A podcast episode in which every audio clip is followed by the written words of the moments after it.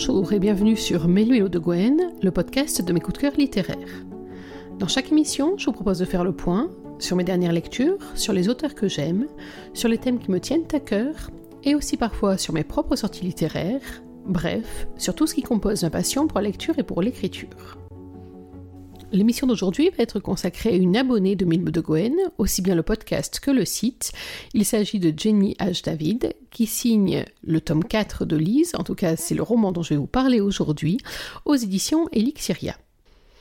Alors Jenny, ceux qui suivent la version aussi bien site que podcast de Mélodie de Gwen le savent, je la retrouve à pratiquement chacune de ses sorties.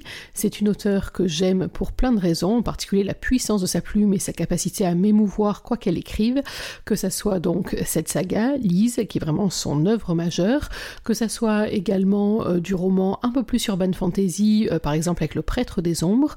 Il est sorti cet hiver euh, aux éditions Plume du Web, tout comme âme captive, qui reste le diptyque que je dois découvrir.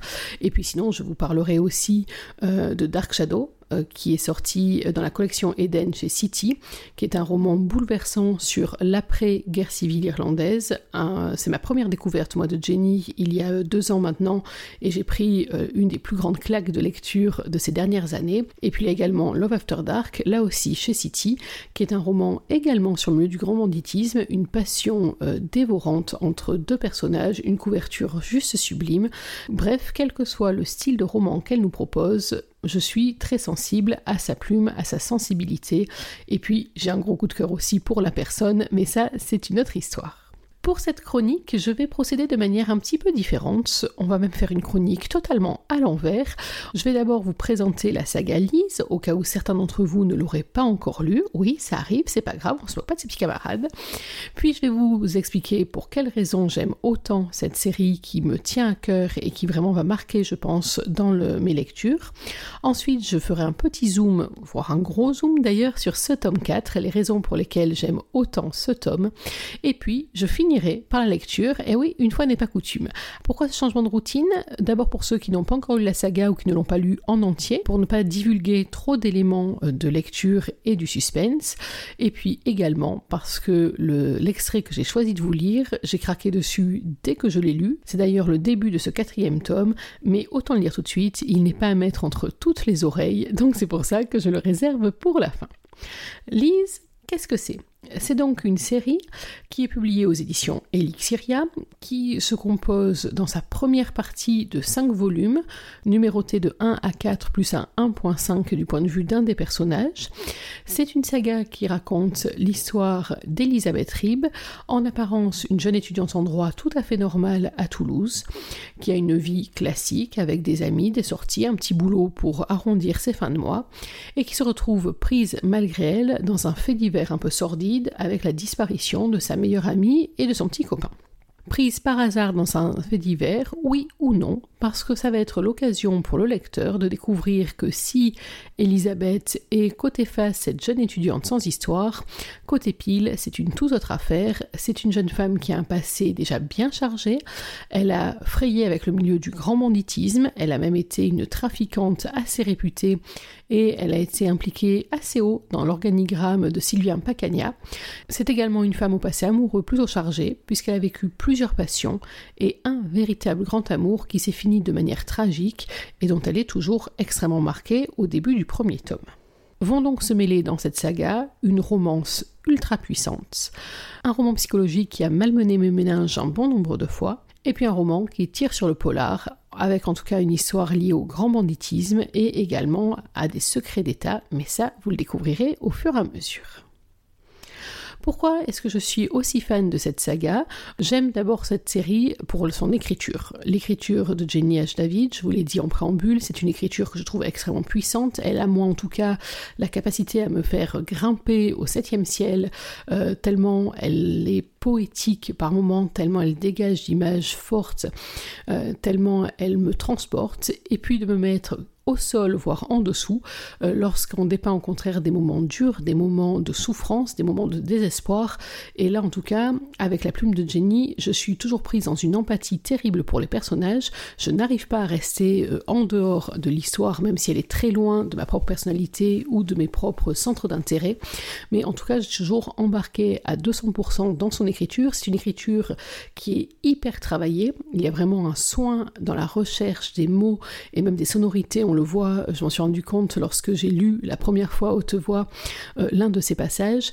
Il y a donc une recherche dans l'écriture, un travail qui met chaque mot exactement à sa place et qui donne un ensemble qui tire vers l'orfèvrerie. Il y a aussi euh, le choix des personnages. On a des personnages qui sont, alors c'est même plus cabossés, ils sont vraiment fêlés par la vie. Vous savez, comme ces joyaux qui ont un petit défaut, invisible à l'œil nu, et pourtant qui peut les fragiliser, au point qu'on se demande toujours si ça fait tout leur charme, ou si au contraire ça peut pas un jour les faire éclater en plein vol. Et il en est exactement de même pour les personnages de cette saga. Lise, bien évidemment, mais aussi tous les protagonistes qui vont la croiser. Alors pour certains, la blessure, elle est assez évidente. C'est le cas par exemple de Sylvain, qu'on va croiser à partir du tome 2, euh, ou d'Alexandre Arty, qui est l'un des protagonistes dès le début de la saga. Et puis, il y a des personnages pour qui les failles sont moins apparentes. Euh, je pense par exemple à Max, à Maximilien, dont on va se rendre compte finalement à l'usage, j'allais dire, à quel point ils sont eux aussi fêlés. C'est un roman qui contient beaucoup de personnages. Rassurez-vous, on ne s'y trompe pas un instant, on ne s'y perd pas parce que la narration est vraiment fluide et très bien emmenée. Donc même en passant d'un tome sur l'autre, à aucun moment je me suis perdu, mais c'est un univers très riche de familles de cœur, de familles de sang, d'ennemis implacables, bref, tout ce qu'il faut pour s'attacher à des protagonistes parfaitement bien dessinés.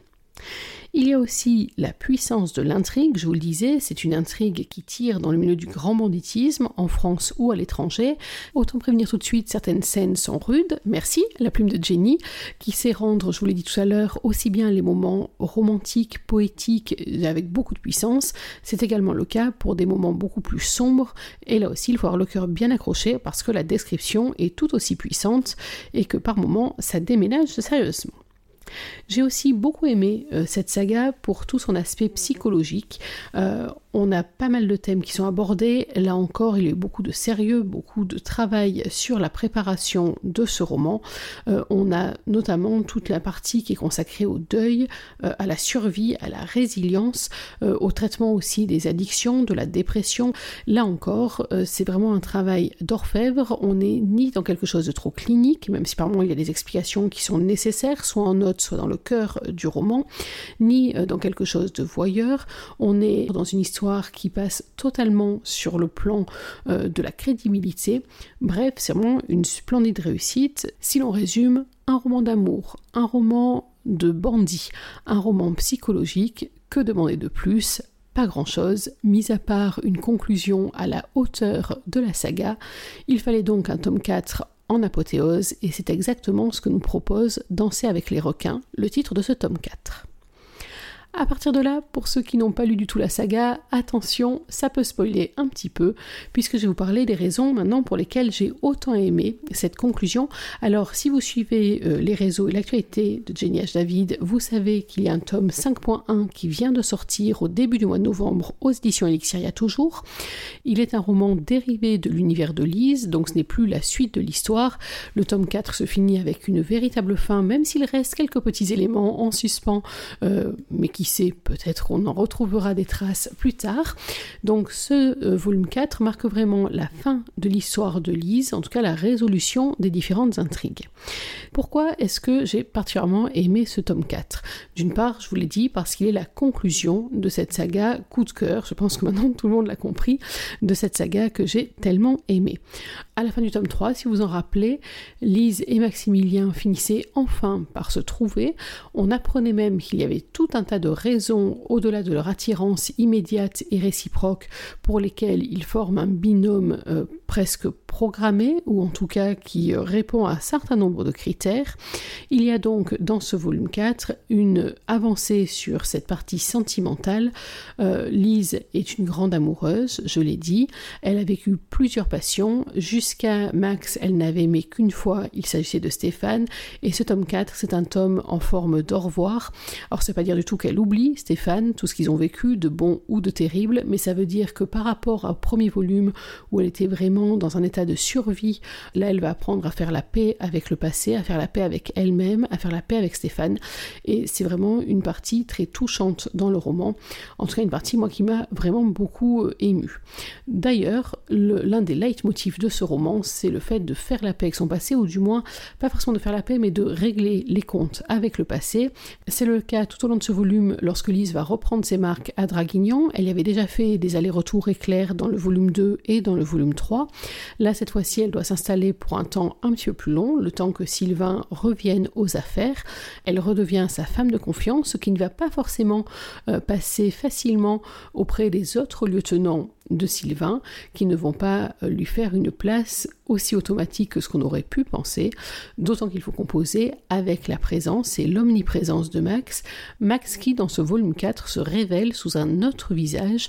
Je pensais connaître Max le solaire, j'ai découvert Max l'insensible, et dans ce volume 4, il y a un autre aspect de Maximilien Ricci qui est mis en avant, qui est un aspect beaucoup plus inquiétant.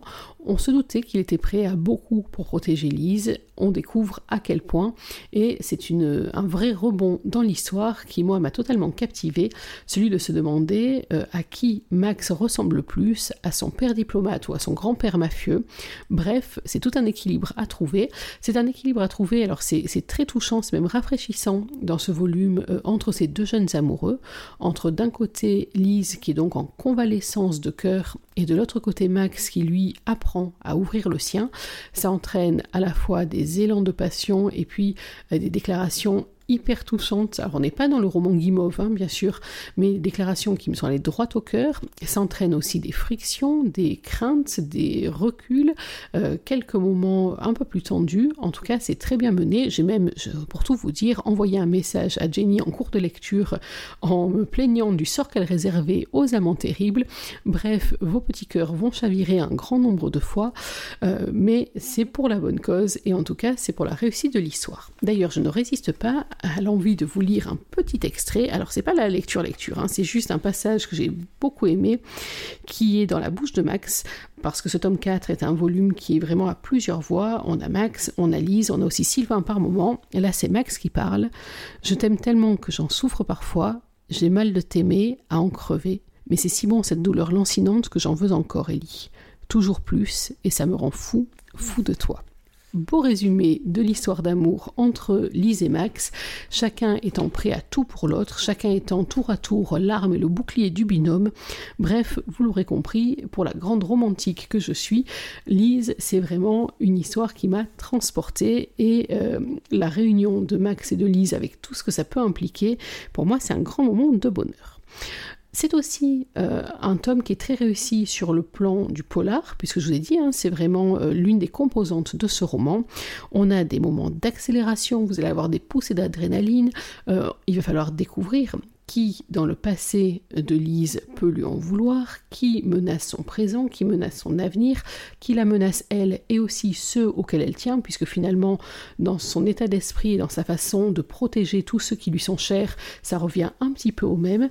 Bref, là encore, on a des personnages qui vont se découvrir qu'on n'attendait pas forcément, d'autres vont revenir alors qu'on croyait en avoir fini avec eux. Je ne peux pas vous en dire plus, vous imaginez bien, mais c'est vraiment l'une, là aussi, une grande réussite d'être arrivé à maintenir à la fois la partie romance, la partie polar avec une égale intensité. J'ai trouvé que c'était très bien fait.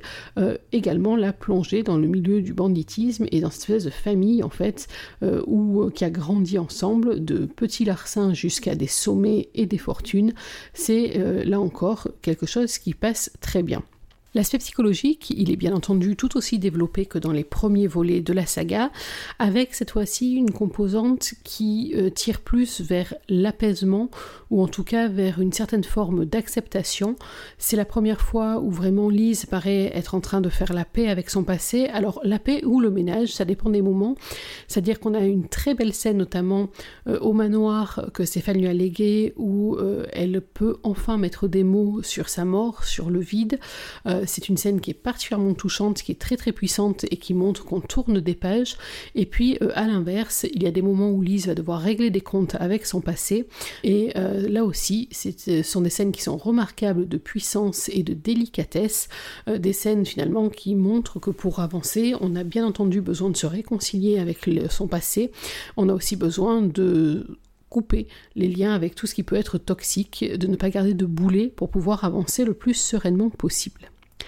Autre élément que j'ai beaucoup aimé euh, sur le plan psychologique dans ce quatrième volet, c'est vraiment l'espèce de bascule euh, qui se fait entre Max et euh, Elise. Alors, une bascule, le terme est peut-être pas forcément le bon. On devrait peut-être plutôt parler d'un rééquilibrage ou même d'un équilibrage. Euh, un équilibrage parce que, on l'a vu, Lise et Max, pour différentes raisons, sont un peu novices dans cette vie de couple. Et ça demande donc un certain nombre d'ajustements, euh, notamment pour Lise qui a toujours l'habitude, lorsqu'elle se sent en position de fragilité, de dresser les barrières et de réagir au quart de tour.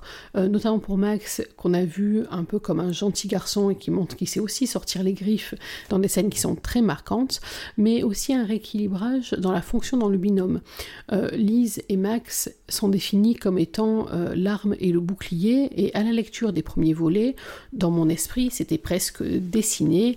Max était un peu le protecteur, donc le bouclier. Lise était la fonceuse, donc l'arme. Elle en a l'habitude, elle en a les capacités, elle a développé ce talent euh, lorsqu'elle était avec Sylvain et dans son organisation.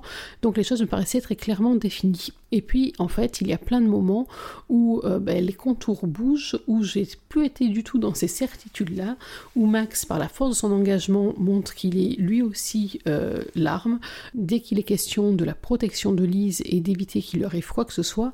Et donc là-dessus, c'est vrai qu'il finalement, euh, je suis à peu près incapable de dire qui est le bouclier, qui est l'arme. Ils le sont euh, à tour de rôle, ils le sont ensemble, en tout cas d'une manière très complémentaire. Euh, qu'on se le dise, c'est très bon de voir Lise fragile. Alors, on l'a vu fragile, bien entendu, dans les autres tomes, mais on l'a vu fragile euh, malgré elle, c'est-à-dire qu'on l'a vu s'effondrer lorsque le poids des souvenirs, lorsque le poids des épreuves était trop fort pour elle. Euh, je vous ai déjà parlé de quelques scènes qui m'ont vraiment serré euh, l'estomac au moment où elle s'effondrait. J'ai entre autres en mémoire très vivace une scène dans le tome 3 qui se passe à Paris en compagnie de Sylvain, où vraiment j'ai ressenti son désespoir jusqu'au plus profond de moi-même, j'ai l'impression.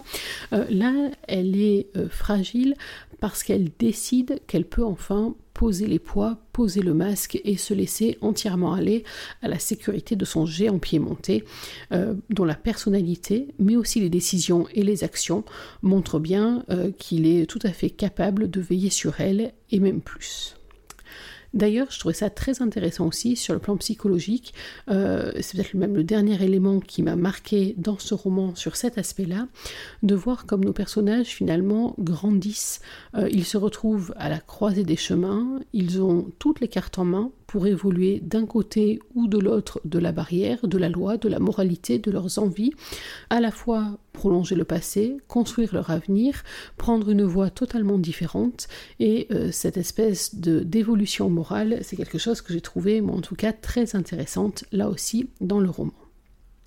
Vous l'aurez donc compris, à l'instar de toute la saga, ce volume 4 se démarque par la puissance de sa romance, par l'intrigue policière, ou en tout cas par l'intrigue et la tension, le suspense qui sont poussés à leur paroxysme, par également l'aspect psychologique qui va vers un apaisement, ou en tout cas vers les clés pour avancer malgré tout. Euh, c'est une réussite. J'ai l'habitude de dire que pour une saga aussi forte, il fallait que la fin soit une véritable apothéose. C'est exactement ce que nous a offert Jenny H. David, une apothéose, et même plus que ça, une apothéose dans les sentiments, une apothéose dans l'adrénaline, apothéose également dans la résolution psychologique de l'intrigue. Bref, c'est une totale réussite et bien entendu, je vous la recommande plus que jamais, j'allais dire. Et pour ma part, bien sûr, euh, je suis partagée entre une espèce de nostalgie à l'idée d'avoir quitté mes personnages et l'envie d'en découvrir encore plus, ce qui veut dire, bien évidemment, passer par le tome 5.1 que j'ai déjà commandé. Il est déjà dans ma palle. la grande question maintenant, c'est de savoir jusqu'à quand je vais résister avant de le lire. Pour finir avec cette émission consacrée à Danser avec les requins, le quatrième volet de la saga Lise de Jenny H. David, je vous ai promis la lecture. La voilà, je ne l'ai pas oubliée. On se trouve donc au début du roman. Euh, c'est Elisabeth qui a la parole. On est à Toulouse. Le chapitre s'appelle Plus que tout. Et le voici. J'ai froid, j'ai la nausée. Je me réveille le ventre tordu par un spasme douloureux. C'est un simple cauchemar, chuchotai-je en passant la main sur ma nuque humide de transpiration. À côté de moi, le lit est vide. Depuis que nous avons appris ce qu'était le projet Phoenix, je trouve Max distant, et ses nuits sont aussi agitées que les miennes. Impossible de le sonder, il ne dévoile que très peu ses inquiétudes, ce qui ne m'incite pas à en faire autant. J'aurais pourtant des choses à lui dire, mais par où commencer? Au fait, mon cœur, je vais rejoindre le milieu du grand banditisme pour aider mon ex pendant qu'il est hospitalisé pour ses addictions et ses violences. J'imagine déjà sa réponse. Trop bien, ma chérie, on s'ennuyait tellement ces derniers temps. Enfin un peu de distraction. Je peux prendre part à la fête? Je décide de rejoindre mon homme qui s'est levé, bien que l'aube soit encore loin. J'attrape sa dernière chemise sur le valet avant de la boutonner sommairement. Il se tient immobile, assis sur son bureau devant la fenêtre, le regard dans le vague. Je m'approche en silence, puis passe une main fraîche dans son cou, ce qui le fait sursauter. Son visage est grave, empreint d'une expression sinistre et fermée. Je plonge dans les ténèbres de ses yeux, des iris tourmentés dont l'obscurité a noyé le paysage rassurant où je trouvais refuge. Face à tout ce qui semble assombrir son âme, j'ai envie de pleurer. Je m'apprête à en parler avec lui quand je découvre ce qu'il tient entre ses doigts. Une arme. Mon sang se glace, bien que j'essaye de garder mon calme, comme si se lever en pleine nuit et découvrir Max Ritchie dans son bureau un flingue au poing était normal. Qu'est-ce que tu fais avec ça? demandai-je une toute petite voix. Il dépose le Beretta sur le bureau en soupirant je me dis que je, que je suis prêt à tout pour te protéger. Je ne laisserai personne nous atteindre. Max, tu ne seras jamais obligé de me défendre. Son sourire faible n'atteint pas ses yeux quand sa pomme se pose sur ma joue. Il ajoute Je suis prêt à tout. Ne bascule pas de ce côté-là, ne rejoins pas ce monde dont je tente sans succès de m'extraire, ne sombre pas avec moi. Il se penche pour m'entourer de son bras et m'attire à lui pour m'embrasser avec une infime délicatesse. Et si c'était moi, amour, le plus dangereux de nous deux? Je pose mon front contre le sien, au bord des larmes devant l'ampleur des sous-entendus. Pacagna, Artie, puis et les autres ne sont que des petits joueurs. Il tuera pour moi. Tu es mon phénix, et je suis le tien, murmurai-je la voix brisée. S'il tue, j'en ferai autant. Nous serons notre force, notre soutien jusqu'en enfer s'il le faut, là où la morale n'a plus cours. Il mord sa lèvre inférieure avant de me serrer contre lui, conscient de ce mariage de déraison. Je t'aime, souffle-t-il. Je déglutis et prends une longue inspiration, parce que je sais que le moment de passer aux aveux est venu. Max, il faut que j'aide Sylvain, je suis la seule à pouvoir le faire. Il se crispe, mais ne dit rien, comme s'il tendait le dos à l'orage, attendant de recevoir un coup. Je poursuis, hésitante. Il faut que je prenne la main sur ses affaires, juste comme ça, pour observer quelque temps, au cas où.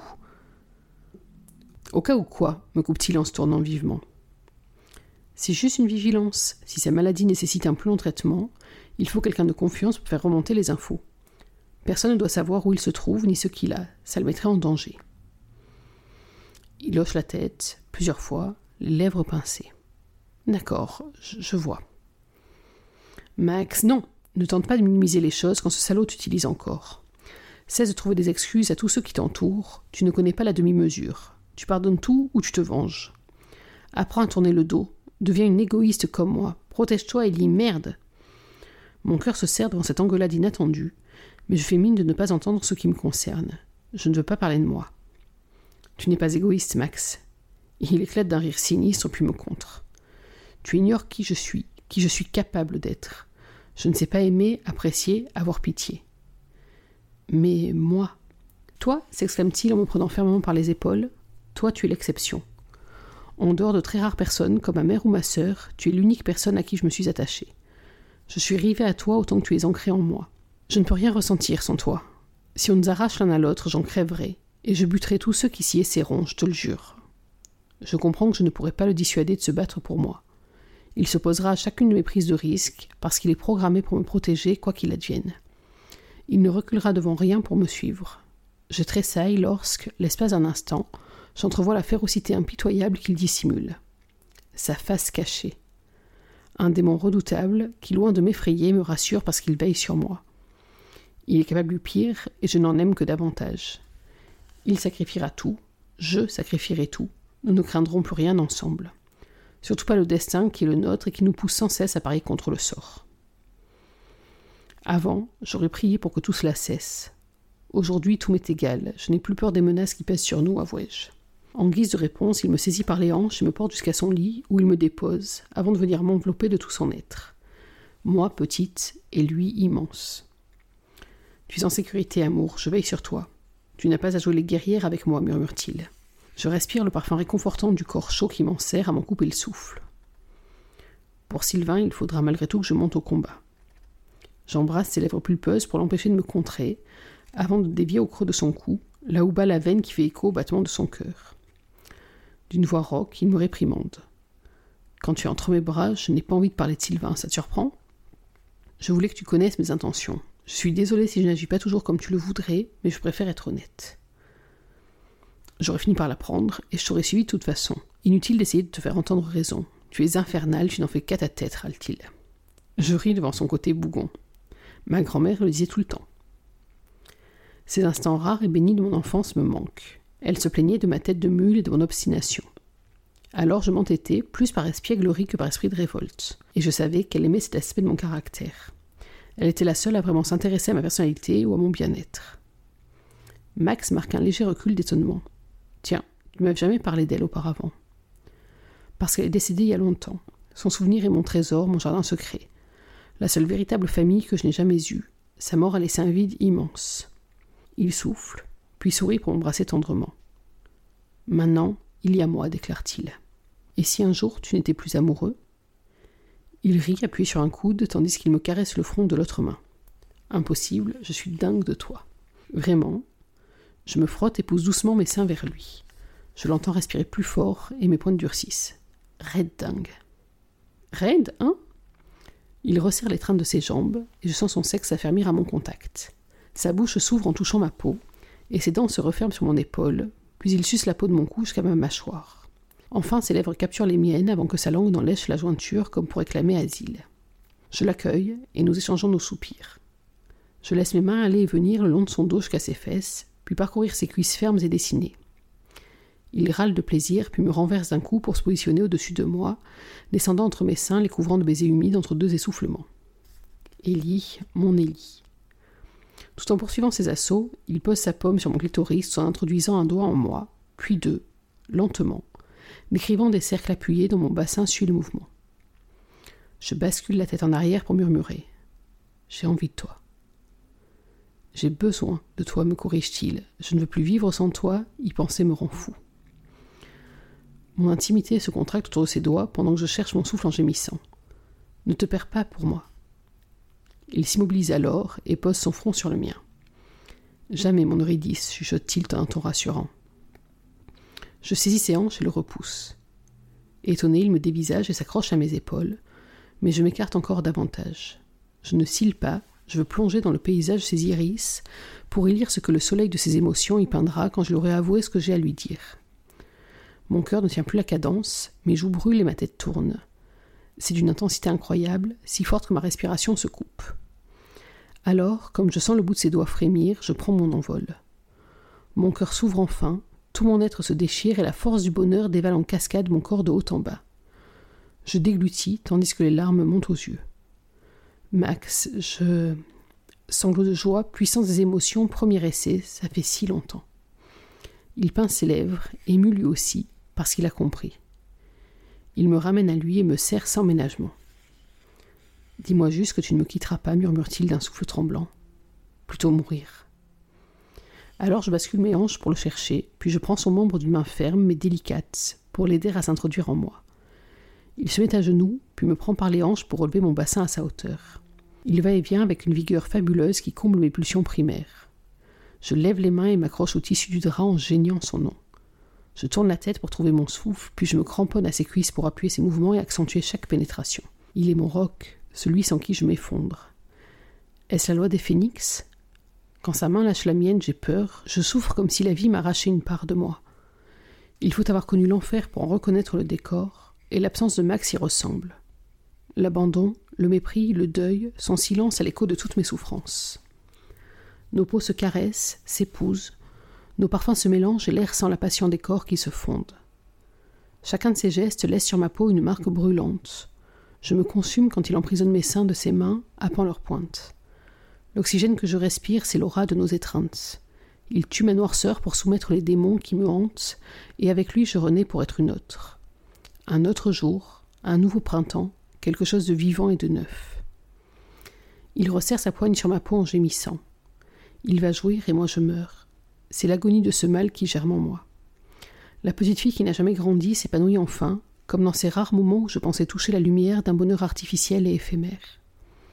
Je revis, je crie comme l'enfant qui respire pour la première fois, propulsé dans un monde qui m'accepte, enfin. J'avais juré de ne plus dire à personne. Mais la vie reprend son cours, je ne fais que formuler une évidence. C'est moi qui cède. Je jouis cramponné à lui, les mains crispées sur ses épaules, les jambes prises dans les siennes. Un long gênement m'échappe, c'est un orgasme doux comme un voile qui m'enveloppe, parce que ce n'est pas que du plaisir bestial, ni une simple réaction du haut désir ou la stimulation. De véritables sentiments me balaient, gonflant mon cœur et serrant ma gorge. Puis il bascule à son tour en me serrant à l'excès. Ma respiration se coupe, mes tympans crépitent, l'univers explose, tout se pulvérise. Nous nous agrippons fiévreusement l'un à l'autre, parce que tout ce qui compte, c'est nous. Je l'aime, Seigneur, comme je l'aime. Puis nos muscles se relâchent et nos membres se détendent. Je perçois son poids d'abord, puis sa chaleur. Il frissonne quand mon souffle balaye sa peau et s'écarte un peu en s'appuyant davantage pour ne pas trop peser sur moi. Dans le silence, je n'entends plus que nos souffles. C'est la seule et unique mélodie qui berce nos âmes. J'appuie ma joue sur sa tempe et me frotte tendrement à lui, provoquant un petit ronronnement de bonheur qui me fait sourire. Tu es ma princesse, susurre-t-il. Je ne veux pas croire que la femme que je tiens entre mes bras ne soit qu'une image. Rien de tout ce que tu as vécu ne t'a anéanti. Tu attendais juste un peu de soleil pour renaître, comme moi. Ces paroles sont un baume sublime. Elles soignent le remords d'aimer un autre homme après Stéphane, elles donnent à mon amour le courage d'aller au bout de ce que j'éprouve. Existe-t-il au monde quelqu'un qui soit plus brisé que moi? Je ne sais même pas comment j'ai survécu et j'aperçois enfin une lumière dans les ténèbres. Je sens une larme qui m'échappe, alors il tourne délicatement mon visage vers lui. Ellie, ça va? Le moment propice. J'attends juste le moment propice. Je hausse la tête en souriant, puis je pose la main sur sa joue en caressant du pouce cette si jolie bouche que j'ai tant désirée. La chambre est baignée par la douce lumière de l'aube qui pointe enfin, un asile de quiétude. Blotti dans ses bras, je distingue à peine la nuance rare de ses yeux, mais je sens son regard qui me couve. Je flotte dans la douce chaleur de son corps moite, languide et apaisé. Il est mon refuge. Alors je le sens, je suis prête, prête à l'aimer au-delà de tout et à le lui dire. Voilà la fin de ce chapitre, qui est donc le premier chapitre du roman après le prologue, qui nous fait rentrer d'emblée dans la puissance de cette histoire, dans la puissance de ses sentiments, dans la sensualité aussi de la relation entre Max et Elise, où euh, les relations intimes ne sont pas juste quelque chose de bestial, quelque chose de primaire, euh, quelque chose d'instinctif, mais aussi les plus belles de toutes les déclarations d'amour. Et c'est là-dessus que je vais finir cette lecture et en tout cas cette chronique du tome 4 donc. Il s'agissait de Lise, de Danser avec les requins, le quatrième volume qui est sorti aux éditions Elixiria en février 2020. Voilà, il est temps pour nous de conclure cette nouvelle émission. J'espère que vous avez pris autant de plaisir à l'écouter que j'en ai pris à la composer pour vous. Nous, on va se donner rendez-vous dans quelques jours pour une nouvelle émission où il s'agira d'un autre roman, d'un autre auteur qu'on a déjà trouvé euh, sur Mélimio de Gwen, mais je vous en dirai plus en temps voulu. En attendant, n'oubliez pas qu'une journée sans lecture, c'est une journée à laquelle il manque quelque chose. Alors, dans l'attente de nous retrouver, je vous souhaite de prendre soin de vous, d'être heureux, et surtout n'oubliez pas, lisez. Bye bye